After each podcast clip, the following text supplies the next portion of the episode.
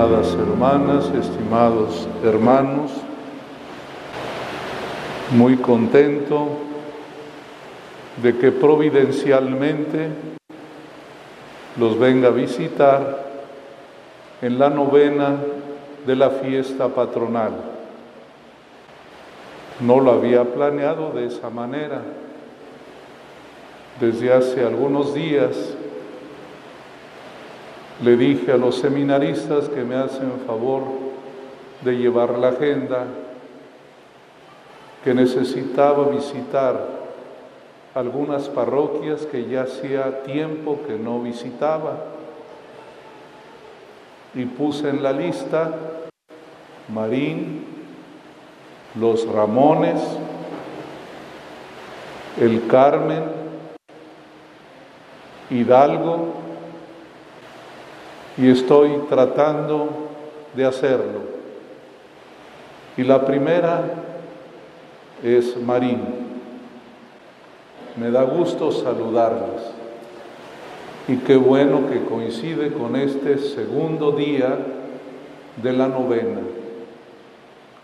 El mes de agosto es muy bonito para nuestra iglesia diocesana.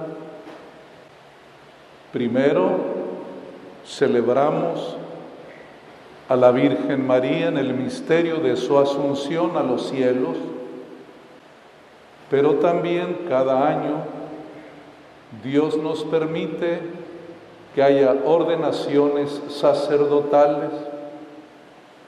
Dios mediante, el 15 de agosto voy a ordenar cuatro sacerdotes, la cifra más baja en los últimos 25 años. El padre Eliezer fue ordenado también un 15 de agosto. Esto lo digo para que no dejen de pedirle al Señor de que haya más y más sacerdotes, no solo para nuestra iglesia de Monterrey, sino para nuestro país y para el mundo entero. Hay otras iglesias con mayor necesidad y he tenido que colaborar. Tres sacerdotes ayudan en el Vaticano al Santo Padre. Uno más está en Bélgica otro en Francia, otros están a punto de salir a Argentina, hay otros dos en Nueva York y otro en Apatzingán, Michoacán. Y tenemos muchas peticiones. Me piden un sacerdote para Pando en Bolivia. Y así muchas otras necesidades. Por ejemplo, en la Tarahumara. Antier llegué de estar en la Tarahumara cinco días para darles ejercicios espirituales a los sacerdotes de aquella zona de Chihuahua. Y veo las grandes necesidades. Necesitan más y más sacerdotes, nosotros hacemos lo mejor que se puede, pero como saben también el crecimiento tan acelerado de nuestras ciudades nos obligan a ampliar nuestra presencia. Yo estoy por cumplir 10 años de ser arzobispo de Monterrey y en estos 10 años he tenido que iniciar o fundar 46 nuevas parroquias y seguimos haciéndolo. A finales de este mes iniciaremos otra en pesquería. No hace mucho inicié una en Suazua. Tenemos muchas necesidades. No dejen de pedirle a Dios para que tengamos más y más vocaciones. El seminario ha querido enviar aquí entre ustedes a un seminarista, Diego, ¿dónde está Diego? En la sacristía. A ver, Diego, pásale. Este seminarista va a estar con ustedes este año escolar. Quítate para que te conozcan. Se llama Diego. Terminó la filosofía y va a estar aquí este año conviviendo con ustedes.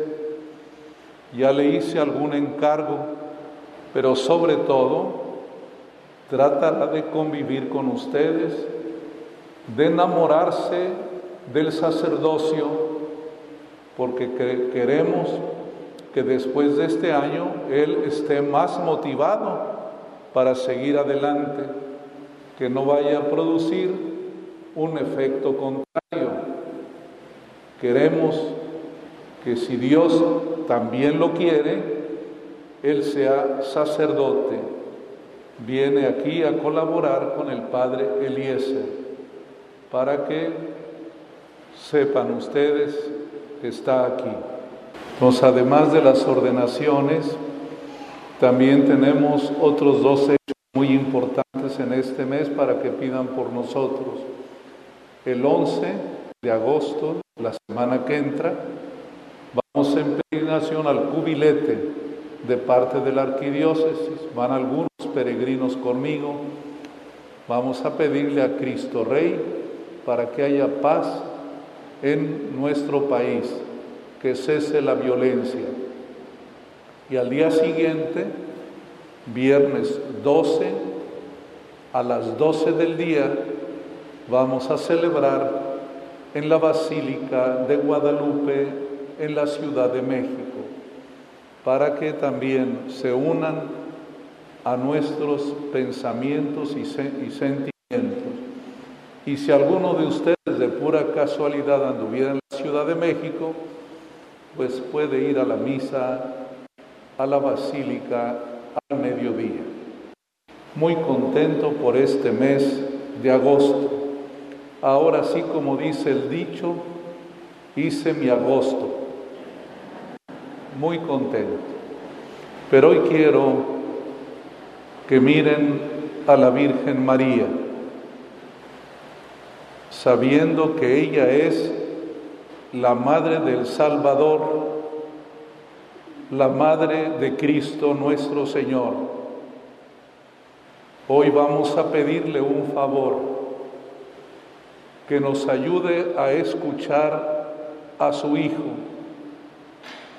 Ella les dijo a los que estaban en la boda en Caná, hagan lo que Él les diga. Hoy queremos obedecerle a Dios y obedecerle a ella. Hagamos lo que Cristo nos dice. Y hoy quiero que pensemos en una sola cosa entre muchas que hoy hemos escuchado. Ese bonito refrán sapiencial, donde está tu tesoro, allí está tu corazón. Son palabras de Jesús. Qué importante, hermanas y hermanos, que pensemos dónde está lo más importante para nosotros, qué es aquello por lo cual vale la pena vivir y luchar.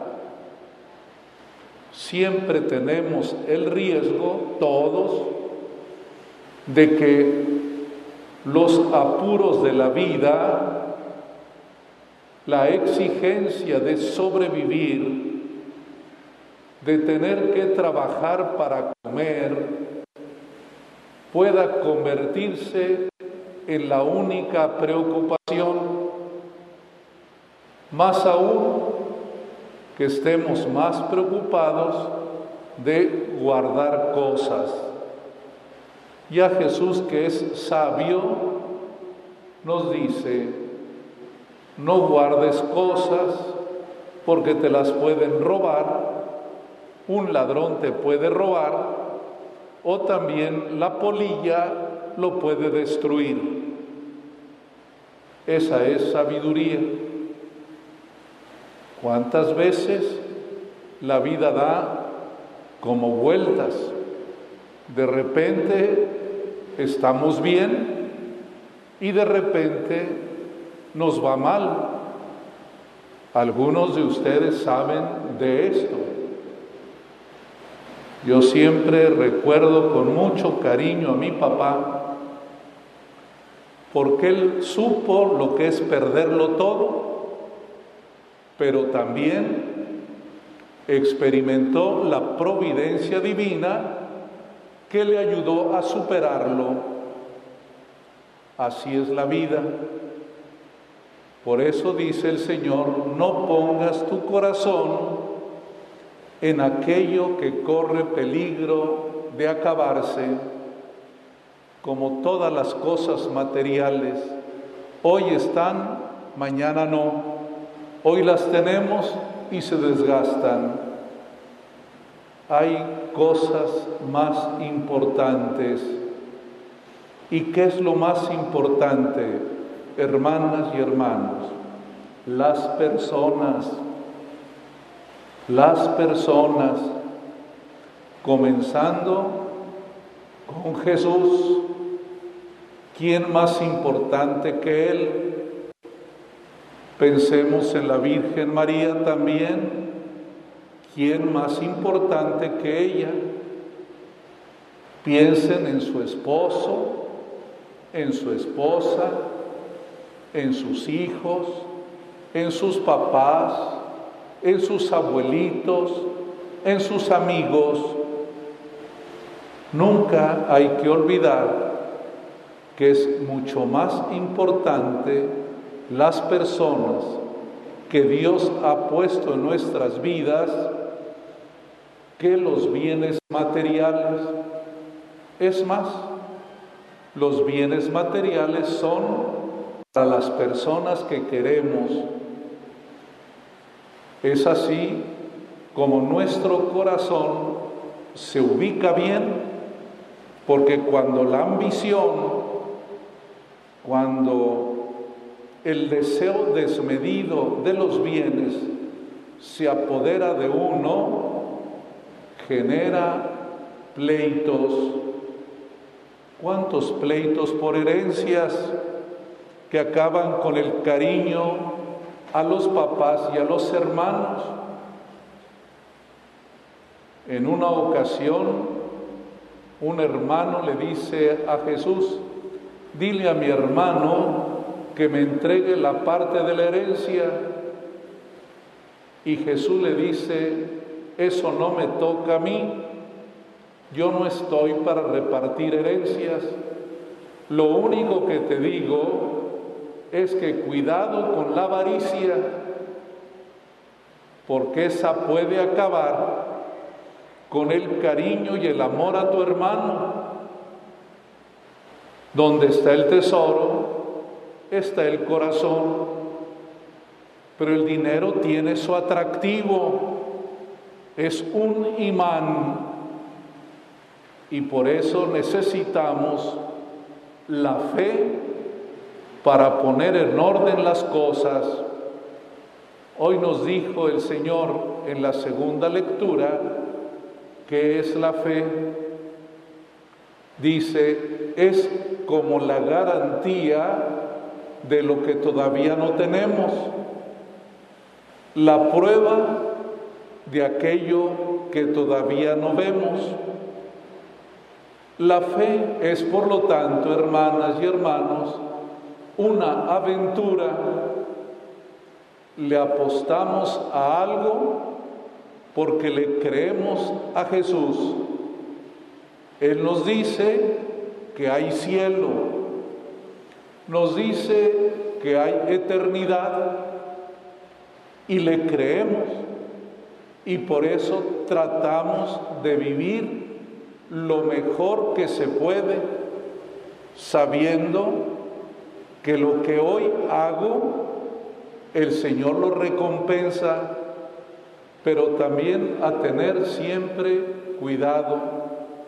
Dijo el Señor Jesús al final del texto de hoy, al que se le confía mucho, se le exigirá mucho más, mucho más. Si Dios te ha dado cosas, experiencias, personas que te aman, no tienes excusa para no hacer las cosas bien. Pensemos en un joven, en una joven que puede ir a la universidad y en vez de ponerse a estudiar, se dedica a vagar. Eso no es corresponder a la confianza de Dios. Si el Señor te regala un esposo que te ama, una mujer que te quiere mucho, Dios te exige más. Si el Señor, independientemente de tu voluntad, te pone a prueba y se te hace difícil, Él te comprenderá, porque Dios a nadie le exige más allá de lo que puede. No nos pide más, más de lo que podemos. Dice el Papa, el bien posible, el bien posible. Hay personas que están tan mal de su alma, de su corazón, que no pueden hacer una obra buena Pensemos en aquellos violentos que matan sin alma a los demás. No sabemos sus historias, pero si habiendo tenido muchos regalos de Dios y hacen eso, más responsables lo son donde está tu tesoro, está tu corazón. Al que mucho se le confía, se le exigirá mucho, mucho más. Pero siempre con humildad, con reconocimiento de nuestros límites, de que a veces, aunque queremos hacer algo bueno, no lo hacemos, imploramos siempre la misericordia divina, que no quite su mano de nosotros, que nos ayude y hoy, de modo muy especial, a la Virgen María. Ella la pasó mal, pero también pudo disfrutar de los bienes que Dios le regaló Imagínense a ella cuánto le exigió el Señor, porque ella recibió muchísimo más que nosotros, pero ella ha correspondido a esa gracia, la llena de gracia, ha sido también la mujer más grande, más bella, más entregada, cuando dijo, fiat, hágase así lo vivió. Ella que nos ayude a nosotros que estamos muy lejos, muy lejos de ser como ella. Que Dios nos bendiga y ánimo. Que Dios conserve bien sus comunidades. Y agradezco a los que han venido en peregrinación de tres comunidades para unirse a esta parroquia y que vivan las fiestas de la Virgen María en su Asunción con mucha alegría y esperanza. Que así como ella se fue al cielo, ustedes también tengan ganas de subir al cielo.